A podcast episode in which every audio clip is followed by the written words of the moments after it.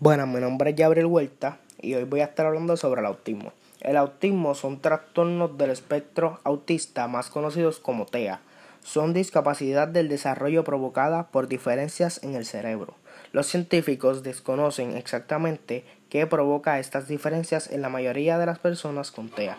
Sin embargo, algunas tienen algunas diferencias conocidas como una afección genética. Existen muchas causas para los TEA siendo así aún desconocidas. Los TEA comienzan antes de los 3 años y dura toda la vida de la persona, pero puede mejorar con el tiempo. Ahora les voy a estar hablando sobre posibles alarmas más conocidas. No responder a su nombre para cuando ya tienen un año de edad.